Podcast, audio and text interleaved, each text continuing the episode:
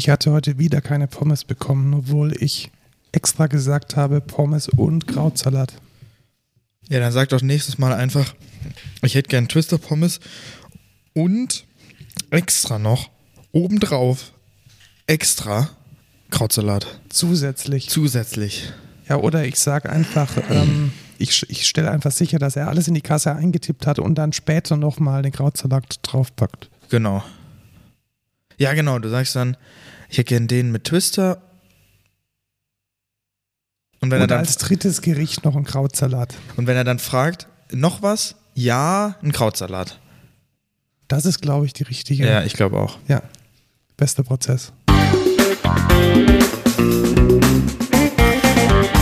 Hallo und willkommen zur 39. Folge Code Culture Podcast. Wir nehmen diese Folge heute am Pi Day auf, am 14.03.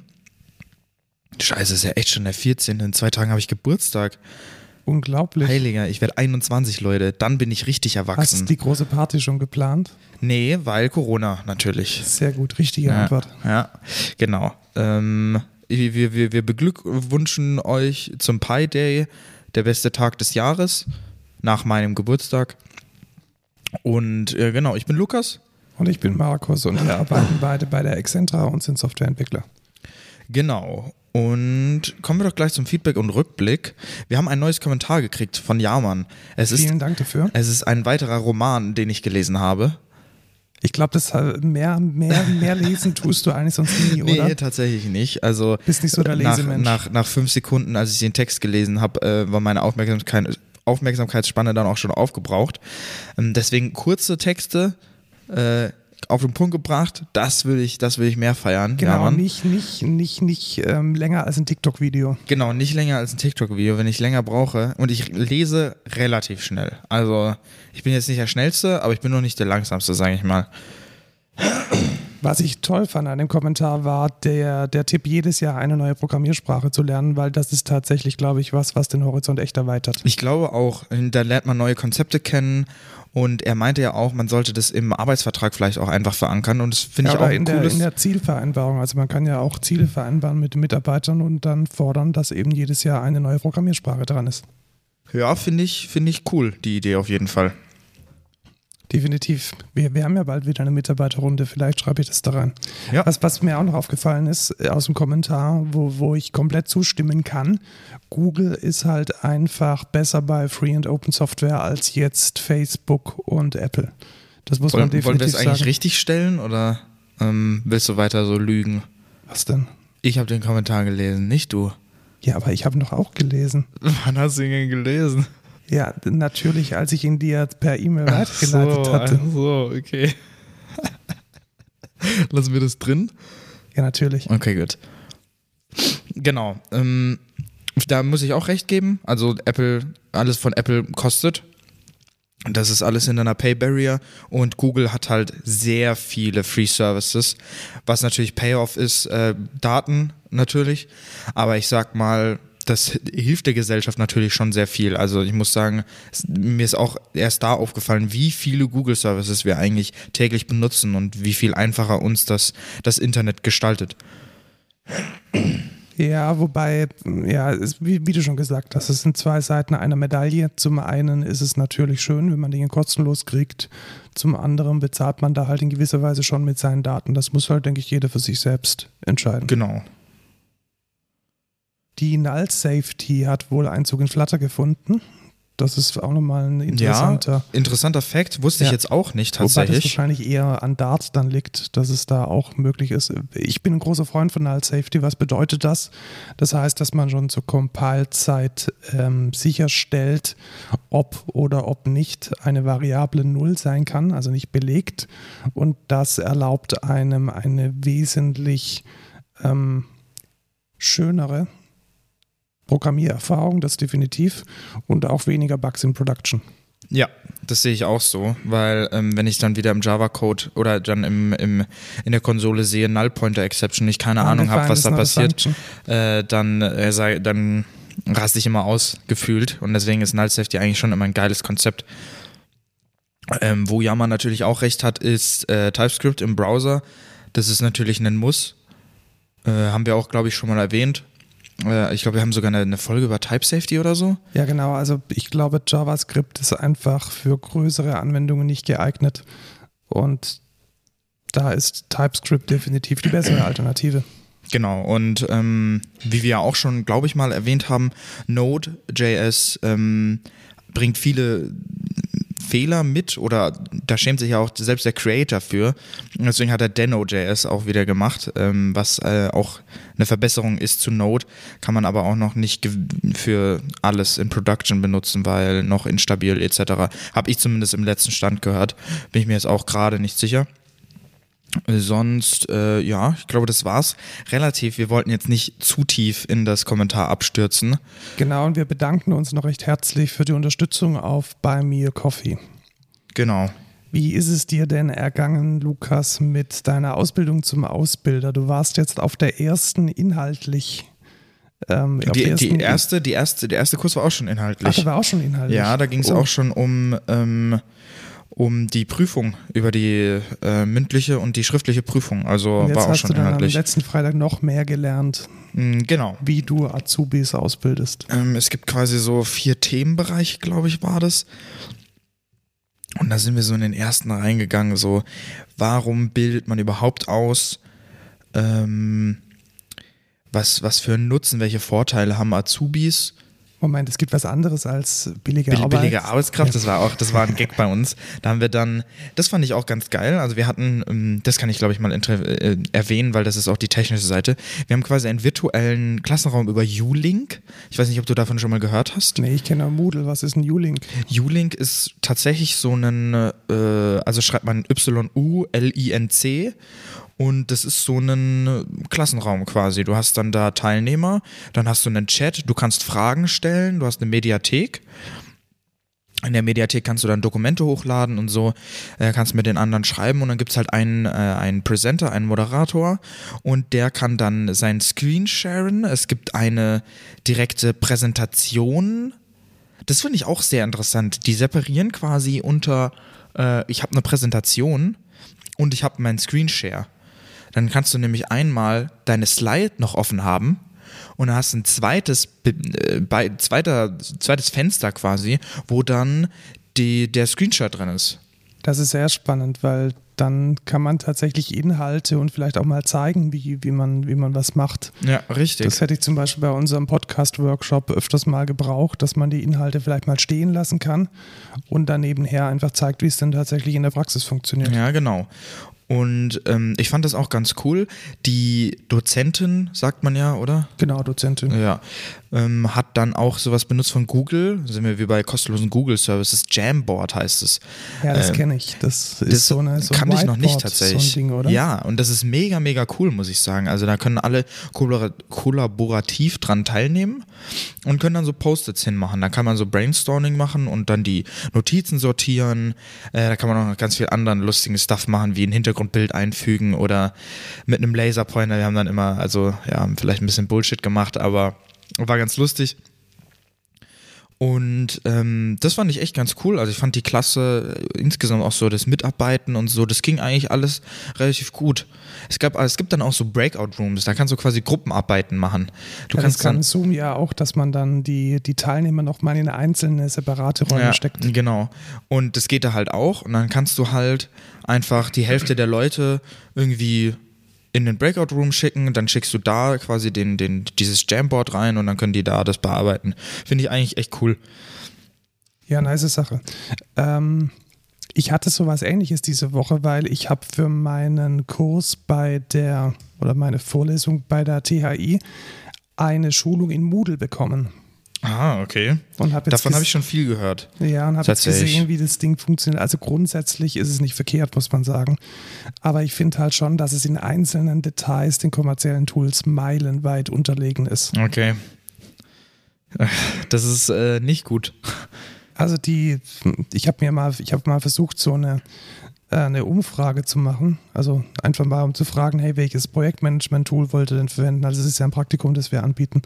Und welches Projektmanagement-Tool, welchen, welchen Chat wollt ihr verwenden? Und das ist halt echt irgendwie so HTML. 3 irgendwie aus den 90ern gefallen. Boah. Also ganz, ganz eklig. Wenn man das jetzt vergleicht mit, mit sowas wie Mentimeter oder mit Aha-Slides, da liegen Mannjahre an der Entwicklung dazwischen. Und ich befürchte auch, ich werde da diese Features nicht nutzen können, weil die einfach zu schwach sind Ja. und einfach nicht funktionieren. Und jetzt hast du gesagt, die, die digitale Pinwand von Google. Mhm. Ähm, ich habe jetzt einen Edu-Account von, von einem anderen Produkt geschossen und zwar Miro. Hast du das schon mal probiert? Nee, habe ich noch nie gehört, tatsächlich auch. Das kenne ich, weil wir eine ähm, Beratung hatten und die, die Berater, also die Kommunikationsberater, die hatten mit uns Miro verwendet und das ist unglaublich gut. Also das ist auch so eine digitale Pinwand, an der man kollaborativ arbeiten kann und es fühlt sich einfach unglaublich schlank und unglaublich leichtgewichtig an. Also man hat wirklich so das Gefühl, es steht einem nichts im Weg. Man kann einfach alles machen. Okay. Also Post-its hinkleben, Pfeile machen, hin und her zoomen. Und das beste Feature, das, das ich da kennengelernt habe von Miro, ist, dass man einer einzelnen Person folgen kann. Und dann wird sozusagen der Screen dieser Person bei dir ähm, das ist cool. gespiegelt. Und du kannst dann praktisch sehen, wenn eine andere Person sagt, hey, hier schaut mal, das hier gefällt mir nicht so oder das hier gefällt mir nicht so oder das Mhm. hier ist besonders toll, dann kann man dem Mauszeiger und der Kameraeinstellung folgen. Und das fühlt sich einfach unglaublich, unglaublich smooth an. Ja. Kostet normalerweise dein ganzes Geld, also ich glaube 9 bis 12 Euro pro Person pro Monat. Boah. Und ja, wir haben jetzt einen Edu-Account bekommen mit, mit 100 Studierenden, die man da einladen kann für umsonst. Ah, okay. Damit ist es halbwegs nutzbar. Aber ich glaube, für, ähm, für ähm, größere Firmen oder für kommerzielle Zwecke muss man schon definitiv mit der Beratung Boah. sein Geld verdienen, dass man das wieder refinanziert. Ist die Frage natürlich auch, man für Miro brauchst du einen Account, ne? Genau, da braucht man einen Account Das für. Geile ist bei Google Slides natürlich auch, du kannst halt einfach als Anonymer reingehen, du brauchst keinen Account und es können auch nur die Leute accessen, die den Link haben. Finde ich halt schon, ist halt schon geil. Ja, wobei es mir natürlich äh, besser gefallen würde, dass man einen direkten, äh, also direkte Benutzeraccounts hat, um auch äh, Studierende deprovisionieren zu können, zum Beispiel, wenn sie jetzt nicht mehr bei der Lehrveranstaltung teilnehmen. Mhm. Ja, Weil das, das ist stimmt. ja dann schon, das stimmt. ja, also Bei uns ist es halt relativ egal, weil das war eh alles eigentlich immer anonym. Ähm, tatsächlich hat die Dozentin auch Mentimeter benutzt, was ich sehr cool fand. ja, das Äh, ist toll, aber leider auch sehr teuer tatsächlich. Ah, okay. Äh, das ist natürlich dann auch nicht so nice, aber ähm, war ganz cool. Also wir haben dann eine Umfrage damit gemacht. Und ja, Ja, okay, ich glaube, ein paar, zwei, zwei oder drei Umfragen sind gratis und ich glaube, ab der vierten Umfrage muss man bezahlen.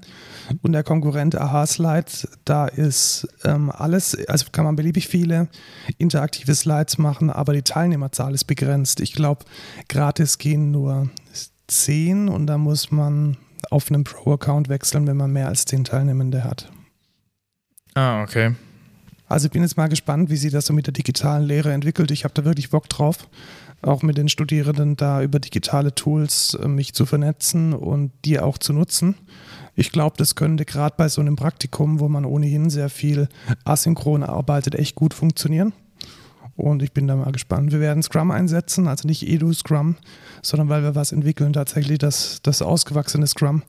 Und da freue ich mich schon drauf, das mal mit zwei Scrum-Teams, a je fünf Personen dann zu machen. Ja, cool.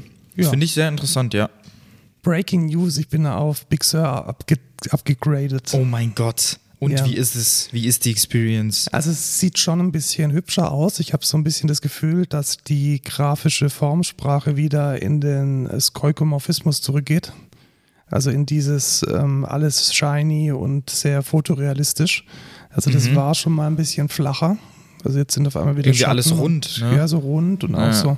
Also wenn ich mir jetzt Texteditor anschaue oder auch die, die Icons für Pages, für Numbers, das ist jetzt schon ziemlich, ja, wieder fotorealistisch geworden. Ich finde es nicht schlecht, aber ich fand jetzt den Clean Look auch nicht verkehrt. Ja. Ansonsten, also mein Audio-Setup ist nicht stabiler geworden, definitiv nicht. Also da. Du, das- hattest du dir das erhofft? ja, ich habe es mir tatsächlich erhofft, dass, dass äh, vor allem die, die, die neue Cubase-Version, die 11 war, dass die stabiler läuft, aber tut sie nicht. Also ich hatte schon einige Crashes heute. Das ist natürlich nicht so geil. Äh, nicht so schön. Warum ist das hier eigentlich in Feedback und Rückblick? Roblox. Ja, weil wir, ach so, Roblox, weil ich ganz viel gelesen habe diese Woche drüber und keinen Plan davon habe und mich nicht getraut habe, es als News, News zu machen. Ach so, okay. Ja, dann behandeln wir es einfach hier kurz. Ja, erzähl mir mal bitte, was Roblox ist. Ich habe keinen Plan. Roblox ist ein Free-to-Play äh, Game. Genau. Also, und das ist quasi so wie Minecraft, bloß nicht Minecraft, weil Minecraft ist eigentlich schon so ein eigenes Game. Roblox ist quasi, du musst es dir vorstellen, wie so ein Sandbox. Du kannst quasi in Roblox alles machen. Du kannst da irgendwie so einen AP-Server machen, so Roleplay-mäßig. Irgendwie, dann können da die Leute irgendwie äh, Jobs nachgehen. Und, und, wer macht das? Also wird es aus der Community das ist, heraus kom es ist kom oder? quasi kom komplett Community gemanagt. Ich glaube, es gibt so ein paar Pre-Modi, die von Roblox selber kommen. Da bin ich mir aber auch nicht ganz sicher, weil ich habe es selber auch noch nie ausprobiert. Ich kenne das nur von Freunden. Das heißt, das ganze Gameplay ist sozusagen Community sourced oder crowdsourced. Ja, ja, genau. Und du hast quasi, es, du kannst dir das vorstellen, also wenn man Gary's Mod kennt, so ähnlich ist es quasi. In Gary's Mod kannst du auch so eigene Modi machen, so eigene Games und dann entsteht quasi aus dem Game Roblox ein neues Game. Was da zum Beispiel ganz oft gemacht wird, ist bestehende Games einfach remaken. Zum Beispiel Phasmophobia. Das ist so ein Ghost Hunting Game, wo du so mit Geistern reden kannst und dann musst du rausfinden, welcher Geist es ist, um den Job fertig zu machen. Und das gibt's auch in Roblox. Da, da habe ich ein paar Freunde, die spielen das quasi auch in Roblox. Da gibt's irgendwie so einen Counter-Strike-Klon, gibt's in Roblox. Du kannst da quasi alles machen, was du dir vorstellen kannst. Und du kannst dir mit Robux, kannst du dir dann irgendwie welche Sachen kaufen und das ist dann deren Geschäftsmodell. Verstehe. Also das ist sozusagen nicht ein Game, sondern man kann es als Plattform sehen oder als. Ja, würde ich, würde ich jetzt so beschreiben. Also wenn, wenn ihr da irgendwie das anders seht oder da mehr Informationen habt, äh, ich bin da auch ein Laie, was das angeht, dann schreibt es doch einfach in die Kommentare. Ja, also fand ich mega spannend, weil die sind irgendwie diese Woche völlig ge, ge to the moon. Ja, genau, weil die krassen News, warum das so heftig gerade ist, also Roblox war schon immer ein riesengroßes Spiel. Also ich, und warum das so ist, das ist auch sehr, sehr interessant. Ich glaube, es liegt daran, du kannst Roblox auch auf deinem Handy spielen. Das ist genau das gleiche wie bei Among Us.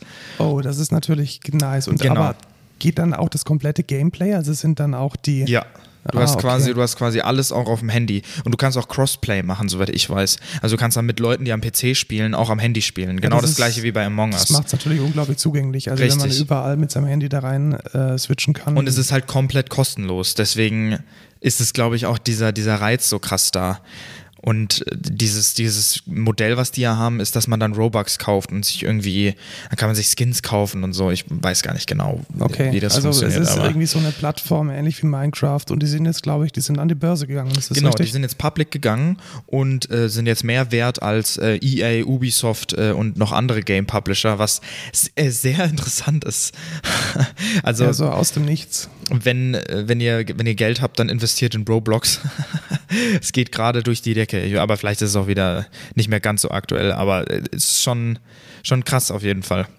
Ich muss es auch mal ausprobieren, aber es war nie, es war nie so krass äh, in meinem Scope. Also meine Freunde haben das auch noch nie gespielt eigentlich. Aber das ist weltweit ist es eigentlich riesengroß, das Roblox. Ja gut, also wenn man sich aufs iP- iPhone laden kann, dann schaue ich vielleicht auch mal rein. Ja. Ist ja dann niederschwellig. Dann sind wir euch noch zwei so ein bisschen Testergebnisse schuldig. Wir haben zwei Produkte angesprochen. Einmal nutze ich seit geraumer Zeit ein drahtloses 3 in 1 Ladegerät von Belkin. Was nur 100, wie viel? 150 Euro 150 kostet. Euro kostet. Aber dafür lädt es das iPhone 12 mit MagSafe, den, die Apple Watch mit dem proprietären kontaktlosen Lademechanismus und die AirPod Pros. Genau. Das heißt, man, man klebt links mit dem Magnet das iPhone hin, man klebt rechts mit dem Magnet die Apple Watch hin, so auf so, ein, auf so eine nahezu fast schon wie ein Verkaufsdisplay sieht's aus. Und drunter legt man dann auf die Platte seine AirPod Pros und dann lädt alles gleichzeitig und gemeinsam. Und seitdem gehe ich immer aus dem Haus und habe alles geladen. Das ist perfekt. Ja, das, ich muss schon sagen, vor allem es sieht halt sehr stylisch aus und es ist schon verdammt cool. Also Es sieht stylisch aus, es ist auch sehr angenehm zu bedienen. Also dieser, dieses Gefühl, wenn man das iPhone dann da drauflegt und das Magnet hält es dann. Und vor allem der ganze Kram ist aufgeräumt. Ja. Also wenn Man ich hat nicht meine AirPods Kabel suche, fliegen und genau, so, dann ja. weiß ich, die liegen auf diesem Ding. Und wenn ich meine Uhr suche, dann weiß ich, die, die hängt an diesem Ding und sie wird dabei auch geladen. Also hat mein Leben verbessert, macht äh, weniger Stress, ähm, räumt besser auf. 150 Euro haben sich gelohnt. Link Super. in den Shownotes. Und jetzt haben wir letzte Woche diesen Kopfhörer angesprochen. Genau, dass der rausgekommen ist und ich habe mir geshoppt. Den ESI Extra 10. Das ist jetzt erstmal, ich würde sagen, ein Budget-Studio-Kopfhörer. Definitiv.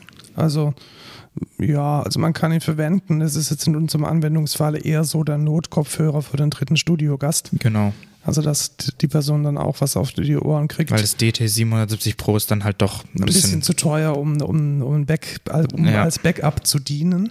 Und das Ding kostet 60 Euro. Und was es eigentlich so besonders macht, ist da, dass da eine Software dabei ist, nämlich die Sonic Real Phones. Und diese Software, die emuliert andere Lautsprecher und Studioumgebungen.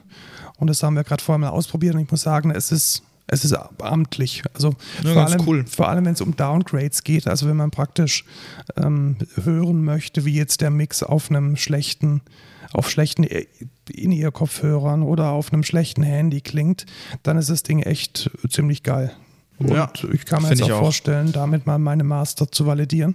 Also gerade vorhin, als wir, als wir deinen Song aufgenommen haben, habe ich zum Beispiel gemerkt, dass die, die Mitten viel, viel, viel zu präsent sind, wenn man das, wenn man den Track jetzt auf dem iPhone anhören würde. Ja. Da ist der Bass praktisch überhaupt nicht mehr vorhanden.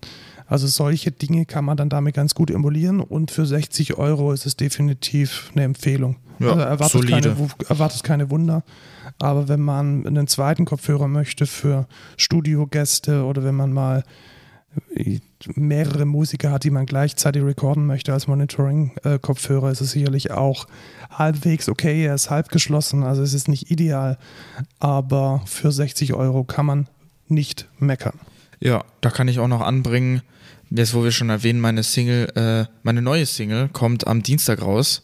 Äh, freut euch um 0 Uhr hier in, in, in Deutschland und ähm, hört sie euch an. Kann man sie schon vor, Klar, vorspeichern? Pre- Pre-Save gibt es natürlich schon. gibt's Äh, das auf ist, dem äh, Instagram. Sehr Wird es dann äh, im, im, in den Shownotes auch geben. Sehr gut. Äh, Meine Single dauert leider noch, weil ich nächste Woche eine Prüfung habe, tatsächlich am Wochenende. Meine C-Prüfung Popularmusik am Klavier und im Nebenfach Gitarre. Ja. Und deswegen mache ich erst mal. Die wirst du ähm, grandios bestehen. also mit der Gitarre bin ich mir noch nicht so ganz sicher. Jetzt ich, die Ah, hat sich aber gar nicht so schlecht angehört, als du heute geübt hast. Ja, aber ich habe mir wirklich auch zwei Songs ausgesucht. Lady in Black mit äh, famous zwei Akkorden, also A-Moll und G-Dur. Mhm. Und den Gassen, Gassenhauer Laudato Si.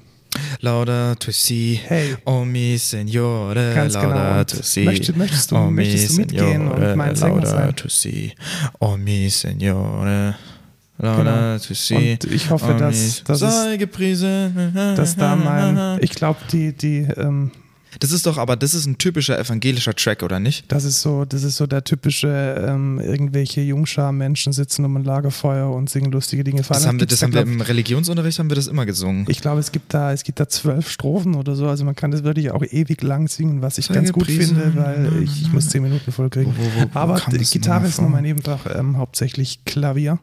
Und dann bin ich C-geprüfter ähm, Popmusiker.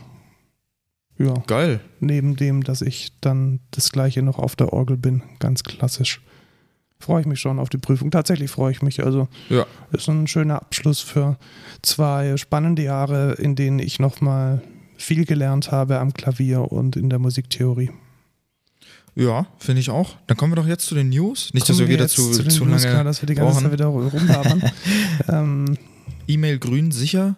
E-Mail grün und sicher. Ja, das ist eigentlich ein, ein Blog und da möchte ich mal ein bisschen warnen, dass sich da etwas, etwas am Horizont zeigt, was gefährlich sein könnte. Kannst du bitte zum Punkt kommen?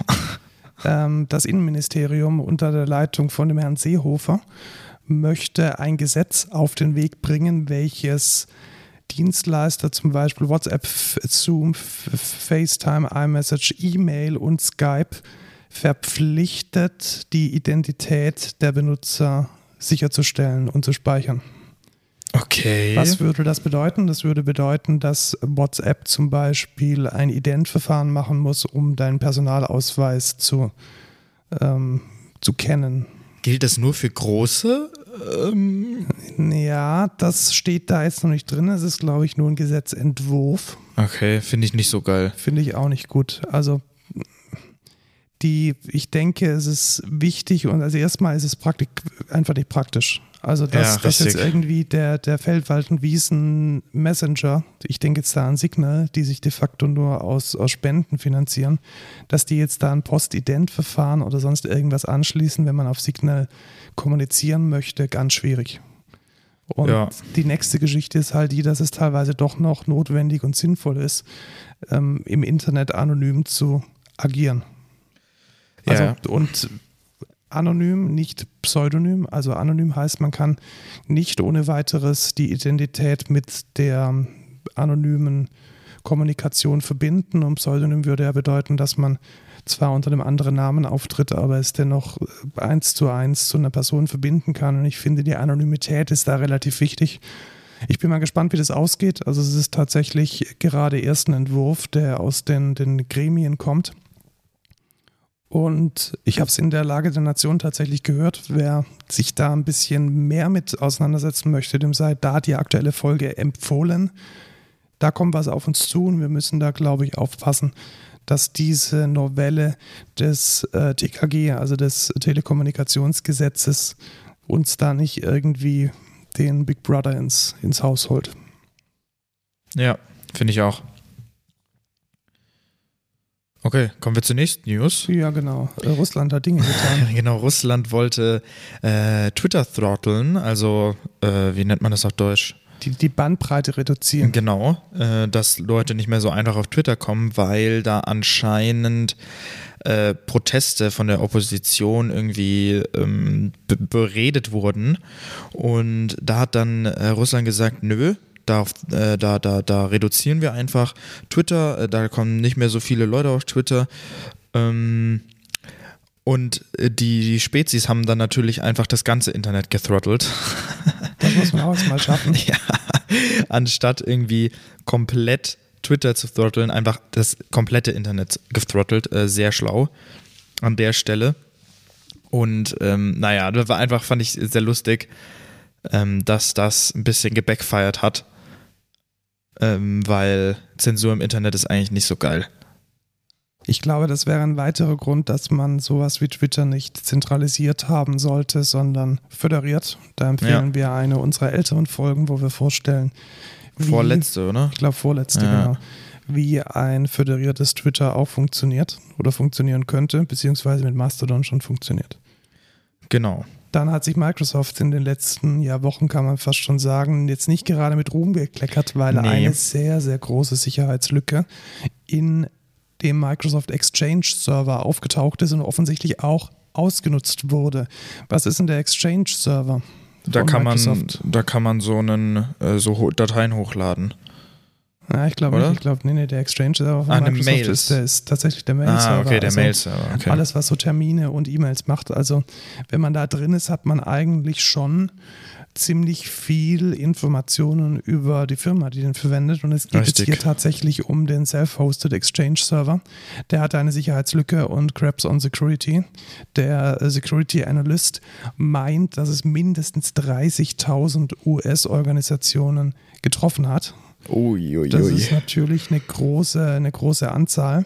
Ja. Und die Spuren lassen sich wohl Richtung China verfolgen. Komisch. Und- das passiert irgendwie immer wieder. Ja, also long story short, wenn ihr Exchange im Einsatz habt, patch dieses Ding. Genau, Also unbedingt updaten. unbedingt updaten. Und wenn ihr den Exchange in der Cloud habt, dann hofft, dass der Anbieter eurer Cloud die Sache im Griff hat. Wenn er nicht abgebrannt ist, weil das ist nämlich die nächste News. Hast du das mitbekommen, was da passiert ist? Nee, nicht direkt. Was ist da, was da passiert? Da, es gibt einen, einen französischen Anbieter, der heißt OVH. Okay. Das ist sozusagen der Franz, das französische Strato oder das französische Hetzner. Mhm. Und denen ist tatsächlich im, am Rhein in Straßburg eines von vier Rechenzentren komplett abgebrannt. Boah. Und ja, also sie hatten wohl keine Löschanlage drin Ähm, und nur einen Feueralarm und war jetzt nicht so glorreich. Ja. Also die Daten sind weg. Die waren wahrscheinlich vor allem auch nicht komplett offsite ge gesichert. Der, der CEO hat gesagt, man soll doch bitte seinen Disaster Recovery, Recovery Plan aktivieren. Wohl dem, der einen hat. Na toll. Also jetzt mal im Ernst, ich glaube, so, so ein, ein, Webdesigner, der sich dort irgendwie so eine Multi, Multi-Webseite für seine Kunden gesch äh, geschossen hat, der wird vielleicht nicht zwangsläufig nee. da jetzt ein Offsite-Backup haben. Ähm, schon eher kritisch. Also so kaputt sollte ein Rechenzentrum eigentlich nicht sein, dass es komplett abbrennt. Kann natürlich immer mal wieder passieren. Aber eine, eine Löschanlage und sei es tatsächlich Wasser und nicht CO2, sollte in jedem Rechenzentrum drin sein. Ja, hier auf jeden Fall. Also das ist äh, ein Security Hazard. Ja, oder es brennt halt ab und wie das dann ja, ausschaut, kann richtig. man unter dem Link, den wir in den Show Notes haben, bei der FAZ lesen. Genau, jetzt steht hier ein YouTube-Video drin. Ein YouTube-Video, ja, ich wollte nochmal, das ist diese Woche viral gegangen und das, ich habe es wirklich sehr gefeiert. Ähm, du kennst doch Amazon Basic oder mhm, Amazon ja. Basics. Das ist so eine Eigenmarke von Amazon und die funktioniert ganz einfach. Die, die, die checken einfach aus, welche Produkte laufen denn bei Amazon besonders gut. Und die werden dann nachgebaut. Genau. Und das ist jetzt passiert mit einem Klassiker, den vor allem ähm, Fotogra Fotografen haben, nämlich den ähm, äh, Sling. Das ist so ein Produkt, welches von Peak Design eine, ja, wie soll ich sagen, so die Kameratasche oder eine, ein Messenger-Bag, in dem man halt besonders nice seine Kameras reinkriegt. Und den haben die jetzt kopiert. Okay, what the fuck? Und anstatt dass ähm, Peak Design da jetzt voll auf die Barrikaden geht und irgendwelche Anwälte hinterher schickt, haben sie ein unglaublich lustiges Video gemacht, in dem sie die zwei Produkte miteinander vergleichen. und dann halt so zeigen, wie der Reißverschluss bei dem Amazon Basics Produkt kaputt geht und beim Original Sling halt nicht. Und wie das Ding komplett instabil ist und schon von einer halbschweren Kamera komplett zu Boden gedrückt wird und das Originalprodukt halt nicht. Und sie differenzieren sich halt komplett über die Qualität. Das ist geil. Und machen sich dabei extrem über Amazon und Amazon Basics lustig. Und wer diese diesen, dieses lustige Machen gerne miterleben möchte und vielleicht dabei noch eine gute Kameratasche kennenlernen, dem sei dieses Video sehr empfohlen.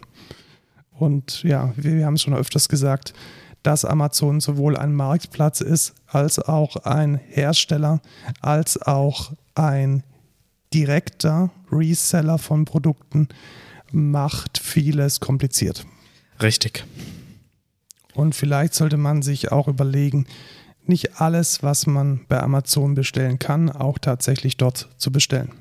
Was man bei Amazon bald nicht mehr bestellen kann, ist der Apple HomePod. Zumindest den großen. Zumindest den großen, genau. Weil, nicht der HomePod Mini. Nee, den gibt es noch, aber der Original HomePod, der irgendwie so gefühlte 500 Euro kostet und einfach nur ein Klotz ist, den gibt es bald nicht mehr. Also der wird jetzt abverkauft. Ist die Frage, warum? Weil es ist Apple und ähm, normalerweise stehen die doch sehr hinter ihren Produkten. Ich glaube, er hat sich einfach nicht gut verkauft. Ja, das kann ich mir auch gut vorstellen. Und ich glaube auch, dass der Mehrwert von diesem großen, teuren Ding gegenüber dem HomePod Mini nicht mehr da ist. Glaube ich also auch nicht. Vielleicht so betrachtet, der HomePod Mini ist die Weiterentwicklung, Miniaturisierung und auch die günstigere Produktion von dem, was früher mal der Original HomePod war. Ja, weil ich glaube, wenn man Hi-Fi-Sound will, dann will man sich nicht so einen HomePod holen. Äh, der, glaub, genau, den HomePod holt man sich halt wegen, wegen der Apple HomeKit-Integration. Genau, und wegen, wegen Siri, wenn man dann irgendwie seine, seine Termine und seine Websuchen darüber abfeuern möchte. Ja. Aber ich glaube, Hi-Fi-Liebhaber werden nee. da weiterhin bei ihren großen Boxen bleiben. Glaube ich auch. Und es ist ja de facto auch Mono gewesen. Also ich, ich habe das Ding nie verstanden, wirklich nicht verstanden. Also wer, wer hängt sich denn so ein Monoklotz irgendwo auf den Tisch für ein paar, paar hundert Euro? Ja. Und jetzt sind es gleich sogar zwei Geräte, die Apple einstellt. Nicht nur den HomePod, sondern, sondern auch den iMac Pro. Aber da kann ich dir jetzt sagen, warum weil ich tatsächlich glaube, dass der iMac Pro eine Verlegenheitslösung war. Nämlich um, also es gab ja diesen Tonnen Mac Pro, mhm. der, der so aussah wie eine Papier, wie ein Papierkorb, der ja. dieses runde Design nee, hatte. Ne, das ist ein Cheese Grader. Ein was? Nein, Käse, äh, eine Käsereibe. Nein, nein, nein, das ist ja der neue. Ach so. Ich meine, hey, war das ich mein, nicht der alte Runden, auch? Nein, nein, ich meine, das war der ganz alte, der ganz alte, die Käsereibe. Ja. Dann kam dieser Runde, der aussah so. wie der Kopf von Darth Vader. Ah. Und dann kam wiederum der neue. Und dieser, der sah aus, das sah wie der Kopf von Darth Vader, der hatte Probleme mit der Thermik. Also der konnte Okay. nicht erweitert werden, weil der sich selbst weggelötet hat. Und deshalb war Apple damals, als der neue Käsereibe Mac noch nicht fertig war, Mac Pro noch nicht fertig war, in der Verlegenheit, den Pro-Usern trotzdem was zu geben. Und sie Ja. haben dann, glaube ich, relativ kurzfristig in das bestehende iMac-Design, also in das Chassis von einem iMac, professionelle Hardware reingepackt, also maxed out und das dann iMac Pro genannt und der hat jetzt einfach keine Daseinsberechtigung mehr. Also Ja. wer, einen, wer einen schnellen Rechner braucht, der kauft einen Mac Pro und wer einen weniger schnellen Rechner braucht und aber einen ganz okayen für einen professionellen Einsatz, der, bekauft, der kauft sich einen iMac. Ja, und der iMac Pro, der war auch ähm, sehr schlecht behaftet mit äh, Feedback, weil Support war für den fast nicht existierend. Also so Genie Weil's, ist es. genau, weil es halt auch so ein, so, eine, so ein Exot war, der da Ja, überhaupt nicht richtig. reinpasst. Aber wenn du halt an, in eine Genius Bar gehst und fragst, ja, ähm, ich habe hier Probleme mit meinem iMac Pro, dann kriegst du halt erstmal in zwei Wochen wieder einen Termin oder so. Genau, oh Gott, gibt es denn überhaupt noch den Ja, ersten? richtig. Wahrscheinlich wird er angeschaut wie irgendwie so ein Exot. Und da, da habe ich dann auch äh, ein paar Videos gesehen, tatsächlich mehrere, wo wirklich viele Leute mit diesem VESA-Mount Probleme hatten. Das war nämlich, es gab da einen Adapter, den du extra kaufen musstest und das war einfach komplett kaputt. Da hast du diese Schrauben reingeschraubt, wolltest dann wieder den auf den normalen stellen und dann sind die Schrauben einfach kaputt gegangen in diesem VESA-Mount. Komplett kaputt. Und dann, Ja. dann haben die Leute äh, bei der Genius Bar das versucht zu reparieren, dann war der Mac noch, noch mehr kaputt, als er vorher eigentlich war. Also, Wunder, wundert mich nicht. Also ich glaube, wenn man, wenn man 3D-Designer, Filmecutter oder Audiomensch ist, dann kauft man sich einen Mac Pro ja. und kauft da wirklich einen Mac Pro, weil äh, ich habe hier einen, einen MacBook Pro und da irgendwie irgendwas zu produzieren, was in Cubase mehr als 15 Spuren hat, wird echt zur Geduldsprobe und führt zu Dropouts ohne Ende. Also ich glaube, da ist es ganz gut, auf gescheite Hardware zu setzen. Ja, aber es ist natürlich auch keine Ausrede. Also das Produkt muss funktionieren, da muss es Support für geben und dieses VESA-Mount sollte nicht, weil wirklich, das war bei jedem Typen, der so einen VESA-Mount da drauf hatte, ist es kaputt Das ist gegangen. wahrscheinlich einfach nicht getestet. Ja, die haben, da- das nicht getestet, die haben das nicht ausgiebig halt einen Test unterzogen und das ist halt einfach Kacke. Aber jetzt gibt es ihn eh nicht mehr und dann gibt es das Problem auch nicht mehr. Genau, das Sammlerstück kann man vielleicht als NFT sich dann in Genau. Zukunft, in Zukunft kaufen. Ja, auch sehr interessant, wie mega abgeblowt in letzter Woche auch NFTs. Ähm, Ging komplett durch die Medien und wir Ja. waren tatsächlich, wir waren äh, tatsächlich eine, relativ früh dran. ja, also, sogar noch vor Bits und so, da bin ich ganz stolz drauf. Ja, ja. Und äh, es gab jetzt auch eine Kunst, äh, Kun, irgendwelche Kunst, die für 60 Milli Millionen Dollar weggegangen ist. Äh, Gut, wobei man da immer noch sagen muss, das ist dann meistens noch eine Umrechnung von Ethereum oder von irgendwas anderem mit dabei. Also muss man auch so ein bisschen mit Abstrichen Nee, sehen. tatsächlich Was? mit den ganzen Was, Fees Dollar? obendrauf, ja, Okay. Dollar. Mit, und mit den Fees obendrauf sind es 69 Millionen gewesen. Ja, okay, krass. Also echt heftige Transaction über so ein Bild, was irgendwie, äh, was weiß ich, die, die, die eine Geschichte zeigt von irgendwie mehreren Bildern, was denn in so einem, da habe ich auch nicht ganz verstanden, aber übel krass. Ähm, ja. Wie gesagt, letzte Folge, wenn ihr nichts gehört habt, hört es euch an. Äh, sehr philosophisch geworden am Ende. Ähm, aber ja. Kommen wir jetzt zu einem richtigen Thema der Woche. Genau, weil wir wollen nämlich unsere Serie über die Digitalisierung weiterführen und wir haben uns gedacht, wir fangen mal mit den Low-Hanging Fruits an. Kollaborationstools. Ganz genau. Also wir, wir hatten ja vor zwei Folgen schon mal angefangen, über Digitalisierung, digitale Transformation mit euch zu reden oder da ähm, das als Thema zu haben. Und jetzt wollen wir da so ein bisschen in die Umsetzung reingehen.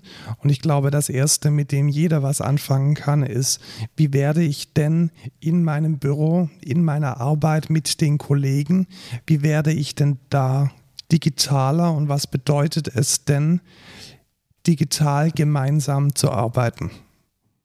Und da wollen wir euch jetzt einfach mal so den typischen Stack vorstellen. Wir haben jetzt mal so gesammelt, welche, welche Tools es dafür gibt und welche da verbreitet sind und wollen da mal ein bisschen die Vor- und die Nachteile von beleuchten. Genau. Wir fangen an mit SSO. Ja, das ist, glaube ich, ganz wichtig. Was ist ein Single Sign-On oder was ist denn so, so ein Identity Provider? Was macht der denn? Genau, da haben wir, das ist glaube ich auch ganz, wir hatten, hatten wir, hatten eine schon, Folge wir hatten über schon eine OAuth. Folge über OAuth. Ja, genau. Genau, also ich glaube, man kann so zusammenfassend sagen, es ist einfach cool, wenn man überall denselben Account hat. Also Richtig. wenn man jetzt in seiner Firma 50 Tools hat, da in jedem Tool einen separaten Login zu haben, geht den Leuten massiv auf den Zeiger Ja. Und sorgt auch dafür, dass der Lukas in System 1 ein völlig anderer Lukas als im System 2 ist. Und das sorgt meistens für ziemlichen Datenmüll. Ja, wie wir das bei uns in, intern lösen, ist über ein Active Directory. Richtig? Ja, genau, Active Directory, welcher dann auch einen OAuth-Endpunkt bereitstellen kann. Oder man geht dann halt direkt in die Cloud und verwendet sowas wie Okta oder, Oder Azure, Azure ADFS. AD. Äh, was gibt's noch? Ping gibt's, glaube ich, noch. Ja, Ping. Übrigens, mega Skandal, das habe ich mit Kai noch geredet. Es heißt Ping ID, heißt das Tool. Es heißt nicht Ping, es heißt Ping ID. Oh nein. Ich hätte dann nämlich mehr Punkte in dem, wir hatten einen, wir hatten einen Firmen-Kahoot über, äh, über was ging es nochmal? Berechtigung und äh, Rollenkonzepte oder Ja, so. genau. Und ich habe da wohl hingeschrieben, was ist kein Identity Provider. Genau, was ist kein Identity Provider und er hat hingeschrieben Ping und ich dachte halt, er meint das Protokoll oder halt, äh, keine Ahnung, das Ping-Tool halt, was man in der Konsole, aber das, er meinte Ping ID heißt es. Ping ID. Was, wobei ich fast sicher bin, dass die Firma Ping heißt. Ja, die Firma, aber der Identity Provider ist Ping ID. Ich habe es gesehen in, äh, in Kais App, da steht nämlich Ping ID steht da. Naja. Naja, also die Firma heißt tatsächlich Ping. Ja, die Firma. Das ist doch lächerlich. Wenn Ja, jetzt, gut. Ja, egal. Also man braucht so einen, so einen SSO, so einen Identity Provider, der dich dann anmeldet.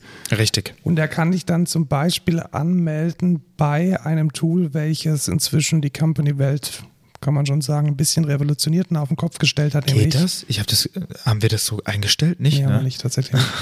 Deswegen, deswegen, du weißt schon, äh, Wasser predigen und Wein trinken. Genau, so, genau. Also, wir man- haben das nicht so. Richtig, weil ich glaube ja auch nicht Slack Pro bezahlen oder so. Also naja, irgendwie sowas. genau, Slack, was, was ist ein Slack? Slack ist doch cool. Mm, Slack benutzt wahrscheinlich eh schon fast jeder, der in einer Company arbeitet bei euch. Äh, außer ihr habt einen MetaMost, weil was, ist Open, Open Source, ne? Genau, MetaMost. MetaMask ist Open Source. Ähm, und Slack ist einfach so ein, so ein Messenger äh, quasi. Ähm, ich glaube, man kann, also wenn man Discord kennt, kann man das damit gut vergleichen. Du hast halt quasi einen, einen Space, einen Company Space und innerhalb des Company Space hast du verschiedene Text-Channel in die du verschiedene Member einladen kannst. Und du hast auch Direct Messages. Genau, also Klassiker wäre, dass man jede Abteilung oder jedes Projekt in so einen Channel packt und dann können die Leute da ganz altmodisch eigentlich miteinander chatten, primär. Genau. Was man auch machen kann, sind Videocalls, was man aber nicht, also keine Ahnung, die sind Sehr halt instabil. Ja, sehr instabil, nicht ich so glaube, geil. das ist auch nicht so das primäre Richtig. Feature von Slack. Also ich Ja. glaube, das Hauptfeature ist, man chattet miteinander, man kann auch mobil miteinander chatten. Das ist auch ganz gut, wenn man mal abends nochmal jemanden erreichen muss oder wenn, wenn man so generelle Fragen noch stellt, die dann die Leute beantworten. Was mir an Slack gut gefällt, ist, dass es sehr integrationsfreundlich ist. Richtig. Also Bots für Slack oder Integration insgesamt in Slack sind mega nice. Also was wir da zum Beispiel haben, ist ein Jenkins-Plugin, mit dem wir einfach, wenn ein Jenkins-Bild fertig ist, Jenkins haben wir auch schon eine Folge drüber gemacht, ich glaube CICD, Genau. ähm, und da kann man halt einfach sagen, wenn ein Bild fertig ist, äh, schicke ich eine Slack-Nachricht in diesen Channel. Und tatsächlich machen wir das zum Beispiel bei uns äh, in einem Projekt. Da sagen wir dann jedes Mal, wenn ein neuer Bild durch ist, ey, es gibt jetzt eine neue Version, du kannst sie jetzt testen. Und das finde ich halt echt cool. Oder Genau. wenn, wenn ein Bild gefailt ist und dann weißt du halt direkt, oh, da ist ein Fehler, das fixe ich jetzt direkt. Genau, und das ist dann auch direkt in dem Kontext von dem Projekt. Das heißt, ich bin Richtig. dann sowieso in dem Channel, weil ich in diesem Projekt arbeite und habe dann direkt den Link zum fehlgeschlagenen Bild. Was ich auch ganz gern habe, und das ist jetzt sozusagen die Brücke zum nächsten Tool, wenn jetzt ein Kunde oder einer unserer Mitarbeiter ein Jira-Ticket anlegt, dann kann man das auch direkt im Slack dann anzeigen. Ja. Das heißt, wenn irgendwo ein Bug gemeldet wird oder ein Sofortfall aufgeht, dann wird das auch direkt in den Slack gepostet und man kann dann schon in seiner täglichen Arbeit so quasi im Vorbeischauen entscheiden, ob das jetzt wichtig ist oder nicht. Und vor allem, also ich muss da aber auch sagen, manchmal nervt es auch, weil wenn man dann irgendwie so ein Backlog-Refinement macht und dann irgendwie 5000 Tickets hat, dann ist der ganze Slack-Channel zugemüllt Ja. mit irgendwelchen Tickets und ich weiß, dass ich die erstellt habe, weil ich habe sie selber erstellt. Also Genau, also ich glaube, das Spam-Problem ist eines, das existiert auch im Slack. ja, da aus dieser Informationsflut die richtigen Dinge raus zu extrahieren, vor allem in einer Firma, die jetzt mehr als drei Leute hat, ist Ja. schon eine Herausforderung. Ja, wie wir es dann auch zum Beispiel für Jenkins machen. Ähm, wir haben einen separaten Jenkins-Channel, weil jetzt jedes Mal in dem normalen Channel den Jenkins-Bot da zu haben, ist halt auch nervig. Äh, und dann hat man einfach einen separaten Channel, da kommen dann nur die Entwickler rein, die aktiv dran entwickeln. Und dann nervt das nämlich auch keinen anderen. Mhm. Und was für mich auch eine Herausforderung ist, ich bin ja als, äh, als Abteilungsleiter für, für viele Projekte verantwortlich. Ich habe da halt unglaublich viel Input. Also Ja, da immer, immer am Ball zu bleiben, ist schon sehr, sehr distracting und sehr ablenkend. Was ich, was ich da auch zu sagen muss, ähm, was ich nicht so geil finde, was man zum Beispiel in Discord machen könnte, ist äh, gliedern. Also du kannst quasi einen Überordner machen äh, und dann kannst du die Channel einordnen. Das geht ja auch nicht in Slack. Ja, das ist richtig, das geht nicht. Also Channels sind alle flach eine Genau. Liste. Und jetzt vielleicht noch kurz, wie Slack Geld verdient. Also Slack versucht einem über ein Freemium-Modell einen Pro-Account anzudrehen. Das heißt, ich glaube, 10.000 Nachrichten werden nur gespeichert mit dem Free-Account. Ja. Man kann nur 10 solche Integrationen, wie wir es jetzt genannt haben, gleichzeitig benutzen. Und man hat ein Limit für das Hochladen und Austauschen von Dateien von wenigen Gigabyte, die man relativ schnell erreicht. Und so, so verdient Slack Geld. Dann kostet es, glaube ich, irgendwie so zwischen, also eine einstellige Zahl an Euro, Schrägstrich Dollar, je Benutzer, je Monat. Und damit verdient Slack das Geld. Ja. Und das ist auch ein Grund, warum wir kein SSO haben, weil das. Das wahrscheinlich mit- an den Pro-Account gebunden das ist, ja. Pro-Account. Naja. Kommen wir Dann zum nächsten. Zum nächsten Standard-Tool kann ich jetzt fast schon sagen. Ja. Das ist der Stack von Atlassian. Atlassian? Atlassian? Atlassian. Atlassian? Das ist Atlassian? auf jeden Fall eine australische Firma.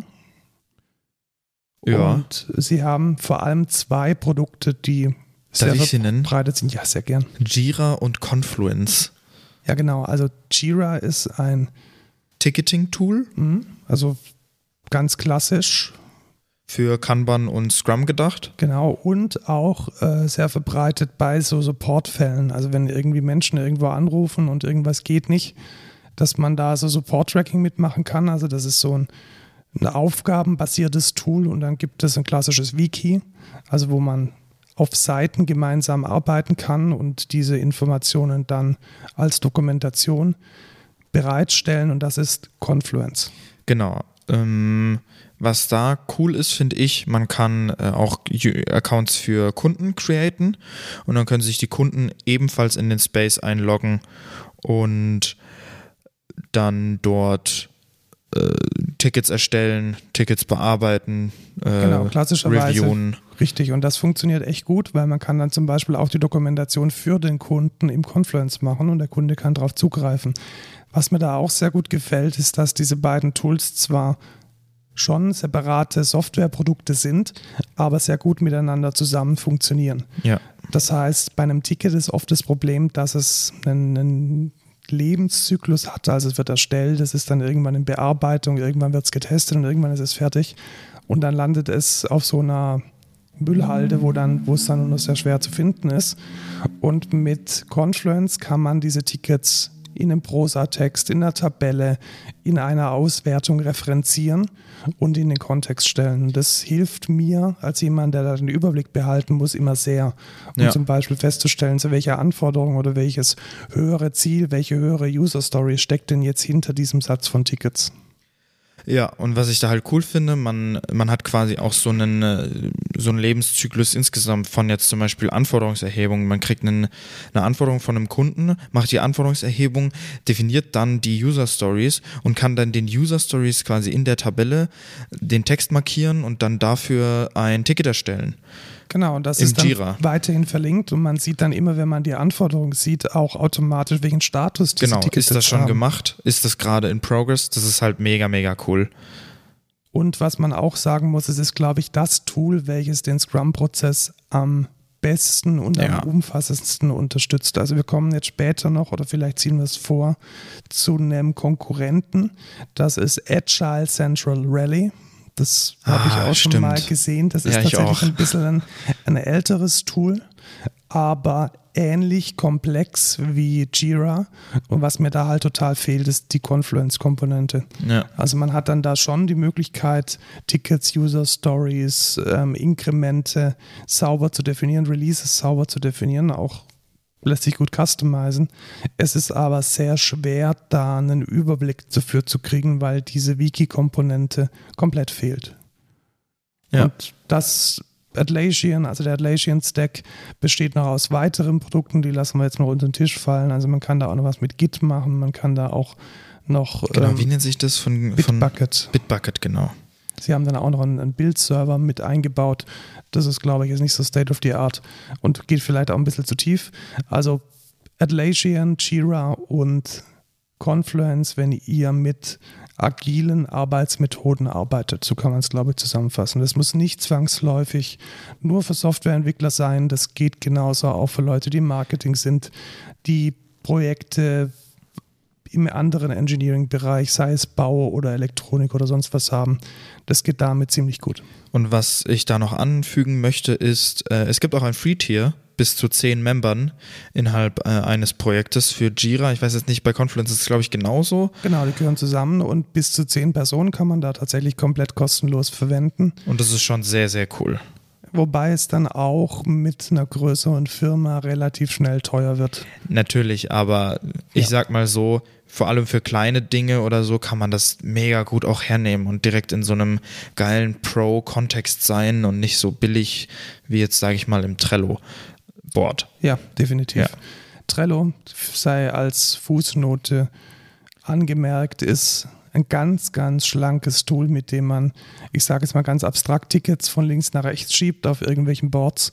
Und Atlassian hat das vor geraumer Zeit gekauft Ja. Und wahrscheinlich die besten Features daraus jetzt auch in die, in die Next-Gen Jira-Projekte gezogen. Es heißt ja jetzt nicht mehr Das Next heißt Gen, es heißt Gen, Classic. heißt Nee, Classic und, Und nee, wie heißt es? Ich habe es irgendwo mal, also sie haben es umbenannt. Also Project Driven und irgendwie noch was. Warte, ich gucke kurz in unserem Also Slack. in die, in, den, in die neuen Projekte haben sie das jetzt eingebaut, aber Trello kann man dann auch noch ganz gut verwenden. Warte, du hast es in unseren Slack geschrieben. Dann gibt es noch ein Tool, welches so ein UKit on the Block ist und das verbindet die Funktionalitäten von Confluence und Jira in einer einzigen Software. Ah, ich hab's. ist- Soll ich es noch kurz Ja, anmerken? sag's mal noch. Company Managed und Team Managed. Company Managed und Team Managed, okay. Das verstehe ich jetzt ehrlich gesagt gar nicht, weil Ja, doch, ich verstehe es schon. Weil das eine ist ja mega so Top-Level und das andere ist schon eher Kanban. Weißt du, ich meine? Ja, aber also beides kann Scrum und beides kann Kanban. Ich glaube einfach, dass die, ja, ja, es ist schon so, dass man in den, in den neuen Projekten eher die Möglichkeit hat, selbst als Team zu entscheiden, was man machen möchte. Genau. Ich glaube, es ist eher so ein Berechtigungsding. Ja, ja. Ja, also, ja. Ja, ist ja auch egal. Kommen wir zu. Zu Notion. Ach, Notion. Ja, Notion was, nach oben geschoben Ach so, tatsächlich. okay. Notion, Jetzt ja, ja. weil Notion einfach der Hybrid aus ähm, Jira und Confluence ist. Ein bisschen neu gedacht, äh, kommt aus San Francisco, ist ein primär ein Wiki, aber weil bei Notion alles irgendwie eine Datenbank ist, kann es auch irgendwie in ein Board gepackt werden und dient dann unter anderem auch, um einen Scrum-Prozess oder einen Kanban-Prozess zu managen. Wenn ich die beiden jetzt miteinander vergleichen würde, müsste, dann würde ich sagen, Notion ist wesentlich freier. Also wesentlich, wesentlich freier und man muss richtig wissen, was man tut. Und Atlassian nimmt einen eher an die Hand. Ja, finde ich aber den Approach von Atlassian nicht schlecht, weil es ist genau getrennt, was ist was, was benutzt man für was und das finde ich eigentlich schon ganz gut. Bei Notion kann man sich, denke ich, relativ schnell einen ziemlichen Quatsch zusammenbauen. Ja. Und es ist auch eine Frage, welches Tool ist langsamer? ich Genau, bin mir da ja. auch nicht ganz sicher. Notion ist extrem langsam. Also es ist wirklich eine Jira Pain. aber auch. Ja, also die geben ist- sich, glaube ich, beide nichts in den Wartezeiten. Obwohl Jira ist- schon deutlich schneller es geworden wurde ist. schneller. Also Ja. vor allem die Next-Gen-Projekte sind echt flink geworden, aber Ja. früher war das echt eine Weil Katastrophe. ich muss auch sagen, wenn ich jetzt ein Projekt lade, ich reg mich nicht mehr drüber auf. Also ja, die haben das schon verbessert, aber bei Notion bei Notion rege ich mich auf. regelmäßig drüber auf, dass ich, ich will jetzt diese eine Kack-Notiz angucken und es lädt einfach zehn Jahre. Und dann bin ich wieder ausgeloggt, weil die irgendwie ihren Token-Cache neu geladen haben und dann muss ich mich an jedem Kackgerät wieder einloggen. Also äh, manchmal regt mich Notion echt richtig auf. Das mit den Logins hat äh, Atlassian echt gut im Griff. Also, Also, da muss ich mich noch nie zweimal einloggen. ja, definitiv. Also das können die sehr gut. Und ja, Notion ist so ein bisschen das New Kid on the Block, aber es ist, Notion muss, glaube ich, noch ein bisschen erwachsen werden. Ja, ich, ich hoffe, es wird besser, weil wirklich für eine einfache Notiz braucht man nicht 10 Sekunden Wartezeit. Ich verstehe das auch einfach nicht. Dann lädt er wieder 10.000 Strukturen da irgendwie. Genau, die man Und, äh, eigentlich gar nicht braucht. Ja, also ich will einfach nur meine Kacknotiz mit meinem Rap-Text da haben, damit ich den rappen kann und dann starte ich die Aufnahme, will Notion starten, oh Mist, jetzt muss ich die Aufnahme neu machen, weil das wieder 10 Jahre dauert, bis es geladen hat. Naja, aber Notion ist an sich eigentlich ein ganz cooles Tool, weil man kann schon echt viel coole Sachen damit machen. Genau, also ich verwende das tatsächlich jetzt nicht in der Firma, nicht in Excentra, sondern für meinen Verein und damit arbeiten wir echt gut. Also das war ein ganz, ganz, ganz starker Gewinn und glaube ich genau das Tool, das uns jetzt gefehlt hat, um unsere Aufgaben, Inhalte und Informationen zu organisieren und zugänglich zu machen. Und da bin ich eigentlich relativ froh, dass es da Notion gibt, weil Jira wäre jetzt zum Beispiel für unseren Ansatz, also was machen wir im Verein? Wir organisieren Konzerte, äh, würde da überhaupt nicht gehen. Natürlich organisieren wir die, Konzer die Konzerte nicht mit Scrum. Andererseits gibt es nichts, was eine härtere Deadline hat als Veranstaltungsmanagement. Deswegen ist es echt wichtig, dass alle Tasks gemacht werden. Und da ist Notion echt ein sehr gutes Tool. Ja, kommen wir aufs Pricing. Kostet auch. Ja, Notion kostet auch, und zwar gar nicht mal so wenig. Ja. Auch da sind wir im knapp zweistelligen Bereich pro Benutzer pro Monat. Äh, gibt aber auch Free-Tier. Ähm, Habe ich zum Beispiel, benutze ich halt für meine Notizen Genau, und wenn so. man es privat verwendet, also als Einzelperson und der kollaborative Ansatz jetzt gar nicht so wichtig ist, wenn man nur ab und zu mal ein paar Gäste hat, dann gibt es das Free Tier und das funktioniert dann auch ganz gut. Ja, und da muss ich auch noch sagen, ist es besser als Evernote, weil Evernote kann ich nur auf zwei Geräten gleichzeitig benutzen. Auch das dümmste, äh, da will ich jetzt nicht abbranden, aber Evernote ist auch kompletter Schrott.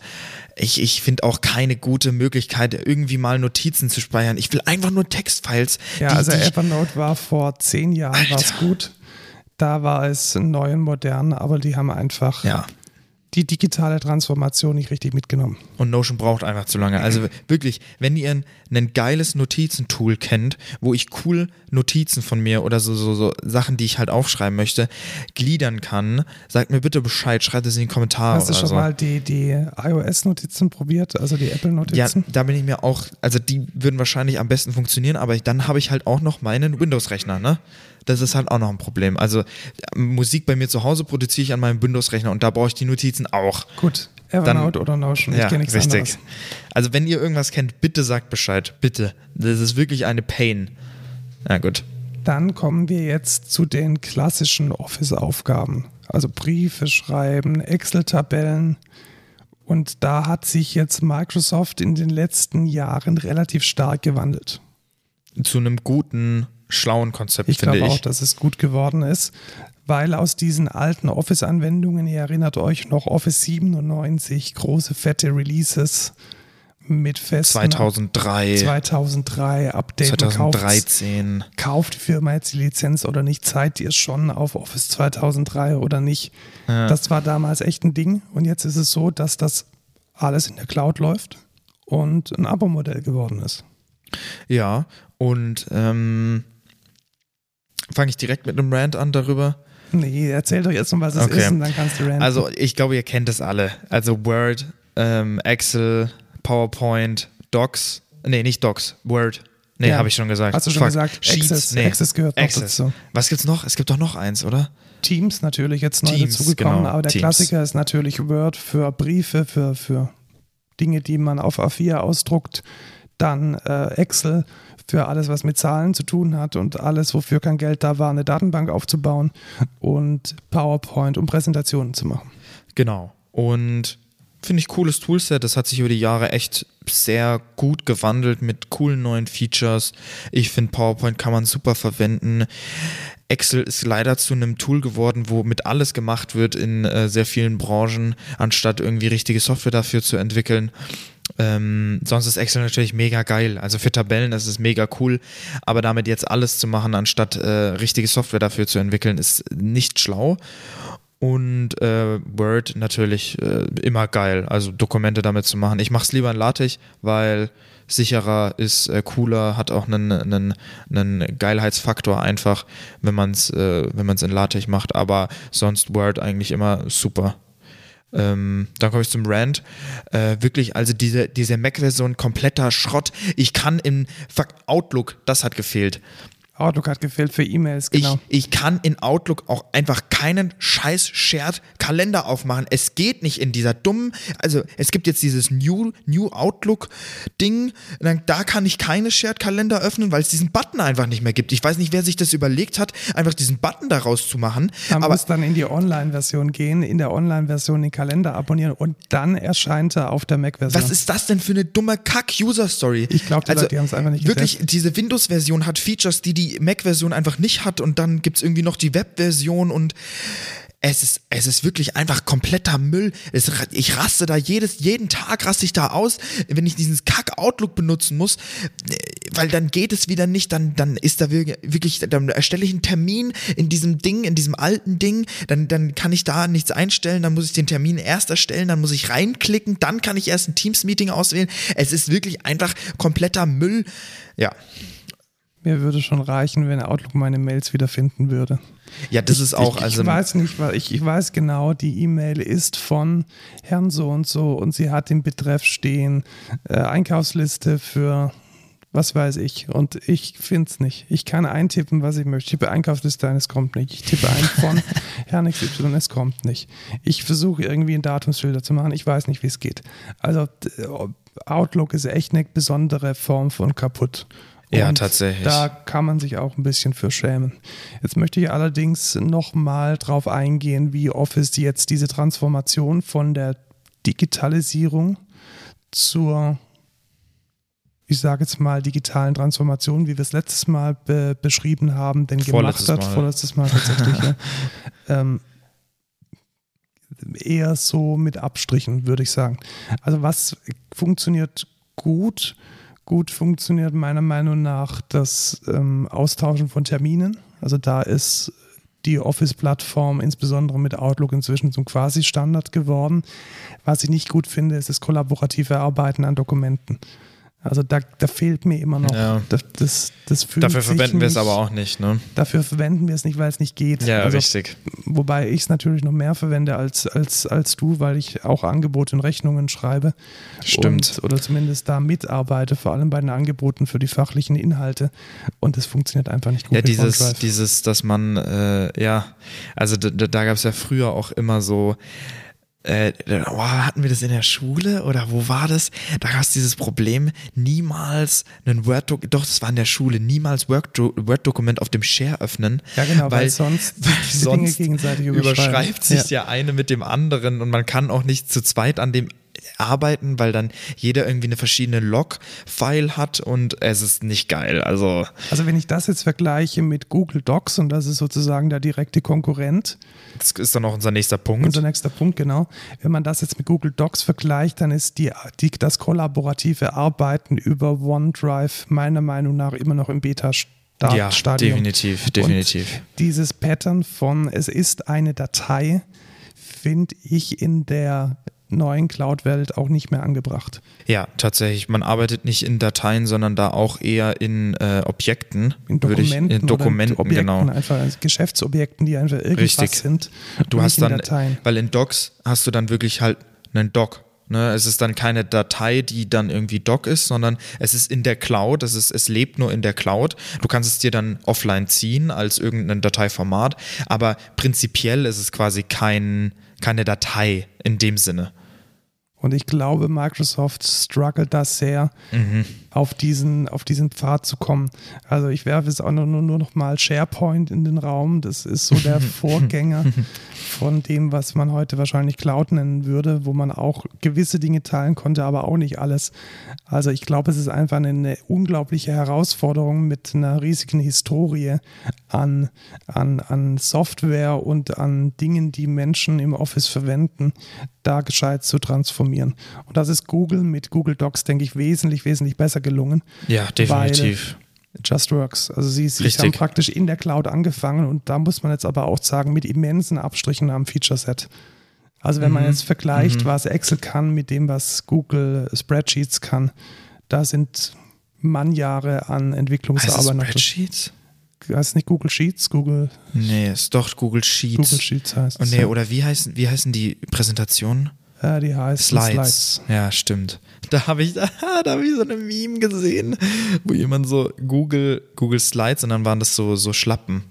Und das waren dann die Google Slides. Und dann gab es Google Drive, das war dann so ein Auto. Da fand ich, und eine Google Sheets war so eine Bettdecke. Fand ich sehr lustig. Ja, Ja, muss man wahrscheinlich gesehen haben. Und genau. Wir packen den Link.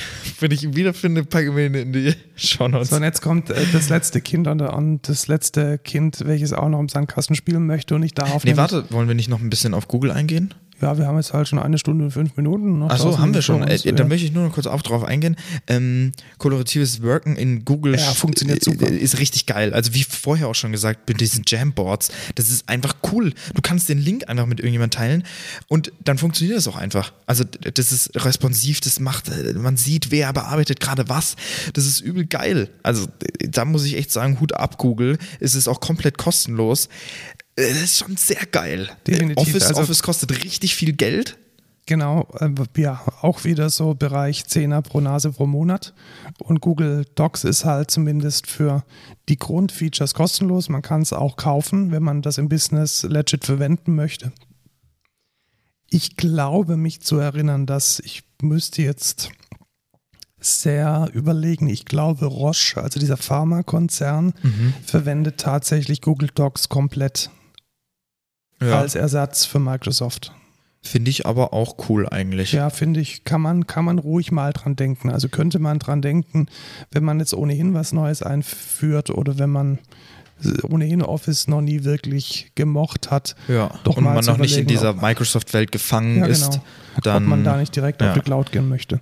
Ähm, vor allem dieses kollaborative Arbeiten, was du gerade angesprochen hast, es ist so unglaublich straightforward, gemeinsam an einem Spreadsheet zu sitzen, in einem Zoom-Call und die Leute editieren kollaborativ, jeder ergänzt noch was, überarbeitet es. oder er ist nicht, er, ist nicht Editor, sondern kann nur zugucken. Also Mhm. auch selbst Rollen sind mega gut gemanagt da drin. Also du kannst auch einfach jemanden das teilen und dann ist er halt nur ähm, Zuschauer. Genau, und Es ist halt mega cool. Also ich finde es mega nice. Kann man, glaube ich, so zusammenfassen. Wo ich, wo ich aber sagen muss, was nicht so geil ist, ähm, wo ich lieber PowerPoint wirklich verwende, ist bei Slides. Es gibt halt Features, die in, in PowerPoint halt deutlich einfach, dass die Und User Story ich besser. Ich sehe auch den Mehrwert tatsächlich nicht. Also, kollabor okay, kollaborativ an Slides arbeiten macht man vielleicht mal, aber, Aber ist auch jetzt, eher weniger. Also, kam jetzt in meinem Leben noch nicht wirklich vor. weil wenn, dann schicke ich halt die PowerPoint rum und sage, ja, passt das so. Anstatt jetzt das Ganze dann in Slides zu machen und dann, äh, ich weiß es nicht. Ja, ich habe auch immer so das Gefühl, dass Slides so, ja, wir brauchen halt auch ein Präsentationsprogramm. Hier ist eins. Ja, und wir brauchen halt auch einen, einen äh, wie nennt man das? Äh, einen äh, Business-Look. Einen, äh, wie heißt das? Da gibt es doch so einen Namen für. CI, Ja. Wofür steht das? Corporate Identity, Ja, Corporate genau. Design. Genau, Corporate Design. Und das in Slides halt zu machen, ist halt auch, ah, ich weiß es nicht, Nee, kenne ich nicht. Sieht auch nicht gut aus. Also Richtig. ich habe auch schon Präsentationen von Google gesehen, also von tatsächlich Google, Google, die Firma. Und das sieht echt aus wie Hund.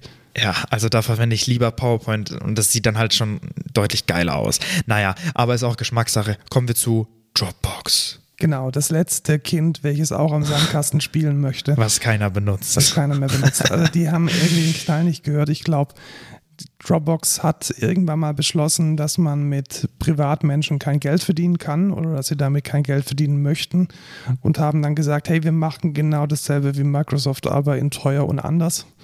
Und es funktioniert einfach nicht. Also ich habe habe da auch noch nie irgendwas von irgendwie gehört. Also das hab Einzige, wofür ich Dropbox benutze, ist halt File-Sharing, wenn dann. Ja, also sie, sie haben schon eine ziemlich harte Integration in das äh, Change Management von Dokumenten, also auch tatsächlich Word, Spreadsheets und so weiter, also Excel-Dateien.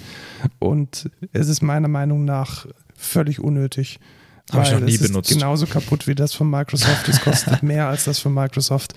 Also aus meiner Sicht hat Dropbox hier den Keine Fokus, Existenzberechtigung. Ja, den Fokus einfach falsch gewählt. Warum bleiben sie nicht in Datei, ein File-Sharing-Dienst? Ja, verstehe ich auch unter nicht. Freunden, unter Kollegen für gemeinsame Projekte und das wäre wahrscheinlich der bessere Weg gewesen. Obwohl es da auch geilere Alternativen gibt. Also Inzwischen schon, ja. Mega oder so, das ist eigentlich super, weil es kryptografisch halt deutlich geiler abgesichert ist und Eine Nextcloud kann man selber hosten, ja, oder eine, ne, selber gehostete Nextcloud ist komplett kostenlos, aber das ist dann wieder so sehr tech-savvy. Mhm. Und da ist Mega dann schon nicer. Das ist erstens mega abgesichert, zweitens ähm, braucht man nicht ganz so tech-savvy sein, ähm, wenn man nicht möchte, aber das ist trotzdem sehr kryptografisch gut abgesichert.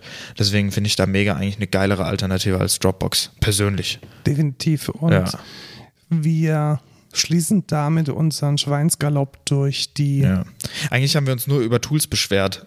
ja genau, also unser Schweinsgalopp über Tools und über ihre Unzulänglichkeiten ja. ab, um dann in der nächsten Folge oder in der übernächsten Folge zum Thema digitale Transformation mal ein bisschen in die Tiefe zu gehen, wie man jetzt denn tatsächlich mit Custom-Made-Software oder mit Low-Code-Software sein Geschäft transformieren kann. Äh, wir sind froh über euer Feedback, also wenn ihr denkt, wir hätten eines dieser Tools übersehen oder Oder vielleicht ein Tool, was wir noch gar nicht kennen oder so. Genau, da bin ich immer sehr, sehr offen für. Also ich kenne zum Beispiel noch Monday.com, auf das schwören wohl einige, dass das ziemlich cool sei, auch so im Bereich Jira, Wiki-Geschichten. Ähm, wer da vielleicht mal Erfahrung mit hat, äh, Asana wäre jetzt auch nochmal was, was ich ähm, nicht ich so alles gut nicht. kenne, was auch ziemlich cool sein soll. Also wenn ihr da Erfahrungen habt, sind wir immer offen, da mal ein paar Tipps für zu kriegen. Genau. Dann kommen wir zum Code der Woche. Definitiv, weil welche Abonnements hast du denn? Das weiß ich nicht. Weißt du denn, was du im Monat oder gar im Jahr ausgibst für die ganzen Netflixes? das sieht, das sieht richtig geil aus. Sowas habe ich die ganze Zeit schon gesucht. Netflixes und Disney Plus und Spotify YouTube und Premium. Handyvertrag, Overcast, irgendwelche App-Abos. Das kann man alles sichtbar machen und verwalten mit Subtrack. Ach, das ist geil. Und da kann ich dann sagen, an welchem Tag ist es due. Genau, an welchem Tag Oh. ist es due und wie ist die Oh Kündigungsfrist mein Gott, und genau, mich bitte. genau das, genau das habe ich immer gesucht. Bitte an. Ähm, es ist eine App, die funktioniert auf allen Apple-Plattformen, also iPhone, iPad und Mac. Und ich finde sie ziemlich cool. Also man kann da wirklich auch vorgefertigte, da ist dann auch Spotify-Logo drin. übel geil. das Netflix-Logo drin und man kann das dann auch synchronisieren und man sieht dann schön, was wann fällig wird. Man kann auch größere Ausgaben wie jetzt die, die Automobil- äh, Kfz-Versicherung oder andere, auch die Abschlags, äh, Abschlagszahlung für Strom, alles was irgendwie so recurring ist, da drin erfassen und sieht dann zum Beispiel, dass ich äh, zum Beispiel für Pro-Audio-Software echt ziemlich, ziemlich viel Geld ausgebe im Monat äh, deutlich, deutlich dreistellig. Und vielleicht möchte man das ja dann optimieren oder auch eben nicht. Also definitiv. Das ist mega, das werde ich mir direkt, also ich habe es mir gerade schon runtergeladen. Äh, Genau sowas habe ich die ganze Zeit gesucht, tatsächlich. Also jetzt no, äh, no irgendwie, no cap, das habe ich wirklich die ganze Zeit gesucht. Genau sowas. Ich, ich wollte sowas die ganze Zeit schon haben, weil ich wirklich mir manchmal echt nicht sicher bin, oh Mist, wie viel brauche ich denn jetzt noch in dem Monat an Geld oder wie viel gebe ich dann noch aus, wie viel habe ich an monatlichen Ausgaben noch, wie viel kann ich mir noch leisten. Dafür wäre dann aber Wine aber auch gut. Vielleicht kann ich das auch mal picken. You need a budget. Da ist allerdings jetzt Subtrack der definitiv erste Schritt, sich erstmal über seine Recurring Subscriptions Ja. äh, klar zu werden. Und also ich habe zum Beispiel auch gemerkt, ich habe irgendwie noch ein Sky-Abo.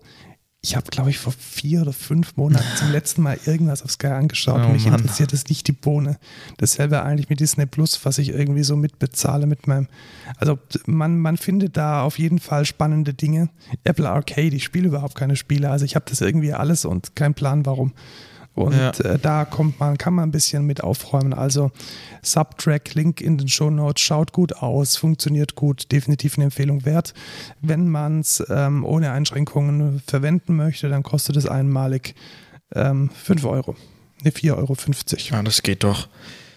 Jetzt kommen wir zum No-Code der Woche. Zum No-Code Es kommt der mir so Woche. vor, als hättest du schon mal genommen, aber Hatte ich das bestimmt schon mal nicht. genommen? Weiß ich nicht. Weiß ich nicht. Egal. Vielleicht war ich, das auch diese andere Hipster-Zeitschrift. Ich sage es einfach nochmal, wenn wir es schon mal genommen hatten. Ich lese es immer wieder sehr gerne, ein Magazin namens Business Punk. Und es ist eigentlich ein Oxymoron, so heißt es, glaube ich, wenn Dinge widersprüchlich sind. Ähm, es ist ein Wirtschaftsmagazin mit einem ganz klaren Fokus auf Startup und Tech.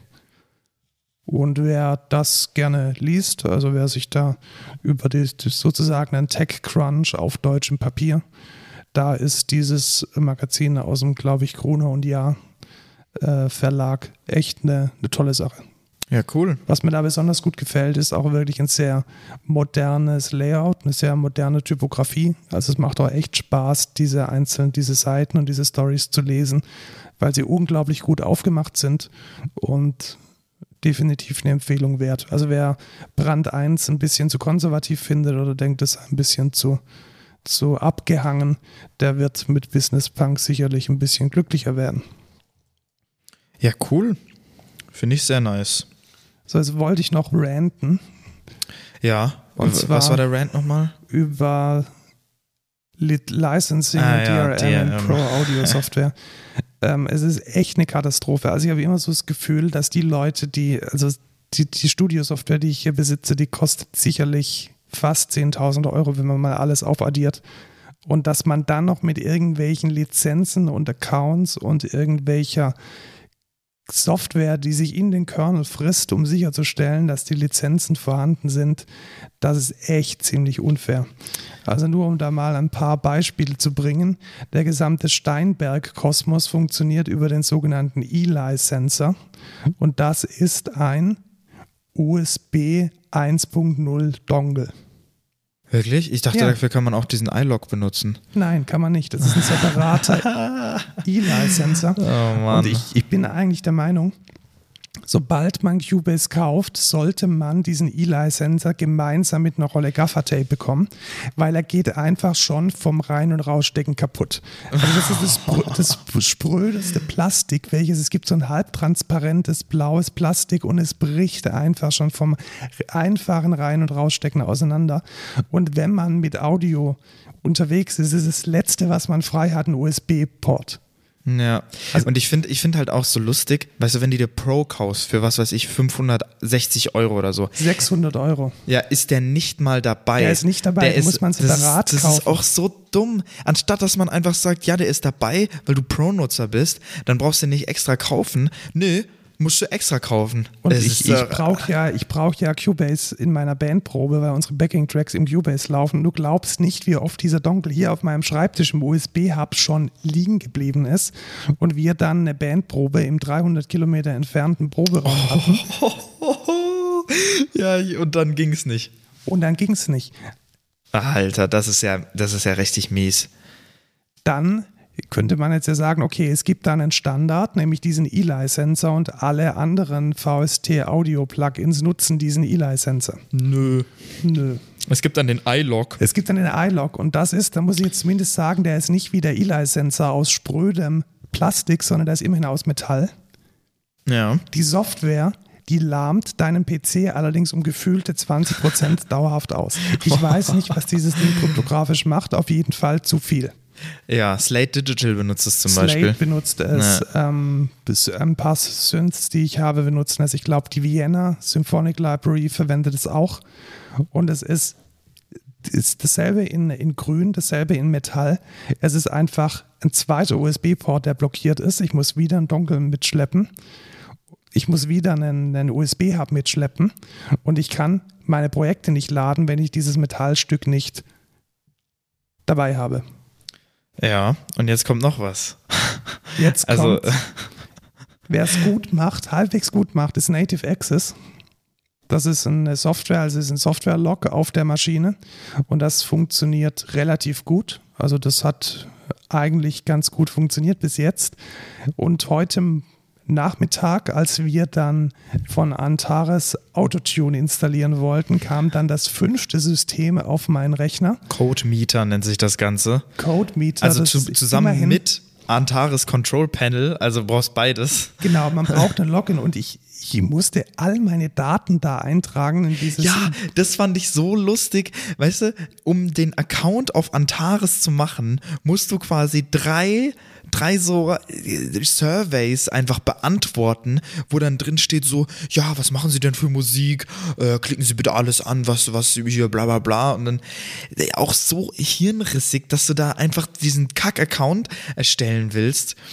Und dann kam dieses Codemeter dazu und was wir auch gesehen haben, später, ich glaube, für, für andere Sachen braucht man dann auch iLog. Genau, die verwenden dann, dann, auch wenn iLog. Wenn man dann direkt in die, in die, ins Abo reingeht, braucht man iLog. Und auch schwierig. Wobei ich bei iLog noch sagen muss, das ist meiner Meinung nach noch das beste System, weil man kann sich tatsächlich entscheiden, ob man die Lizenz an die Hardware binden möchte oder ob man sie auf den USB-Stick USB ah, das ist packen cool. will. Und das damit cool. kann man tatsächlich das Problem lösen, das man oft hat oder das Musiker, die ein Studio haben, oft haben, dass sie an verschiedenen Rechnern unterwegs sind. Also gerade wenn man dann verstehe ich nicht, warum muss ich denn im Code-Meter dann überhaupt noch installieren? Warum macht er das dann nicht direkt über, irgendwie über iLog? Wahrscheinlich, weil sie die, die äh, Hemmschwelle für das Aktivieren der Demo-Version niedriger setzen Ja, wollten. wahrscheinlich. Äh, weil sonst musst du die halt erst für 40 Euro diesen iLog shoppen und das geht halt nicht spontan. Und sie wollten halt, glaube ich, diese 14, diese 14 Tage Testinstanz, die wollen sie ohne großen Stress zum Laufen kriegen. Anders kann ich es mir nicht vorstellen. Naja. Und vor allem, also wenn ich jetzt auch so die Zielgruppe von Autotune anschaue, ich glaube, das sind jetzt nicht primär die Profi-Studiobesitzer. Die nee. haben vermutlich jetzt nicht irgendwie einen iLog rumliegen. Da gibt es doch dieses ähm, Harmonize oder so, oder? Ich glaube, die benutzen dann auch nicht Autotune, sondern was anderes? Ich weiß es gar nicht. Ja, ich weiß es auch nicht. Naja. Gut, also DRM Pro Audio Software. Wenn ihr wollt, dass die Leute eure Software crackt, dann macht bitte genau so weiter. Ja, außer Cubase, weil Cubase kann man einfach auch nicht cracken. Also ich habe noch, noch keinen Cubase-Crack gesehen. Nicht, dass ich danach geguckt hätte oder so. Ja, also ich habe tatsächlich auch noch nie ein gecracktes Cubase in the Wild gesehen. Und ja. ich habe mit vielen Musikern schon zusammengearbeitet. Und oftmals ist es dann tatsächlich so, dass die Leute dann mit einer sehr kleinen Cubase-Version kommen um dann mit mir gemeinsam oder mit anderen dann, die eine größere Cubase-Version besitzen, dann das Final, den finalen Mixdown als Mastering Richtig. zu machen. Richtig, so mache ich zum Beispiel auch. Ich habe Elements zu Hause, äh, habe ich mir auch gekauft für 100 Euro, ähm, weil das ist mir dann doch wert. Äh, aber naja, mehr sage ich jetzt zu, der, zu, dem, zu meinem anderen Music-Setup sage ich nicht. Und das, das Mixdown und Mastering ähm, wird dann bei mir gemacht genau. mit dem großen Setup. Ja, und dann war es mit dem Rant der Woche. Dann war das der, der Rant der Woche, kommen wir zur Verabschiedung schon. Wichtige Info, nächste Woche kein Code Culture. Genau, ich habe meine Prüfung am Klavier, drückt mir alle Daumen, die ihr habt. Und deswegen gibt es die nächste Code Culture Folge erst wieder in 14 Tagen. Wir suchen keine Azubis mehr, sind wir jetzt glücklich und sind voll, genau. Praxissemestler, ja, wenn es Unis mit Praxissemester gibt, nur her damit, also eher dann Wintersemester äh, nächsten Jahres. Aber Softwareentwickler suchen wir wieder, weil unsere äh, Projekte mehr geworden sind. Also wenn ihr unser wachsendes Team bereichern wollt, dann bewerbt euch bitte unter excentra.de slash karriere. Genau. Und, äh, Sonst auch DevOps. Genau, DevOps ist auch. Ähm, genau, DevOps und willkommen. Softwareentwickler immer, also immer her nicht, damit. Nicht in einer Person, gerne auch in einer Person, wenn ihr das beides könnt, aber gerne auch mit so separaten Schwerpunkten. Folgt uns auf Twitter, schickt uns eine Mail. Ähm, genau, Feedback immer in die Kommentare wenn sie nicht ganz so lang sind. Und in diesem Sinne, tschüss Lukas. Ciao Markus.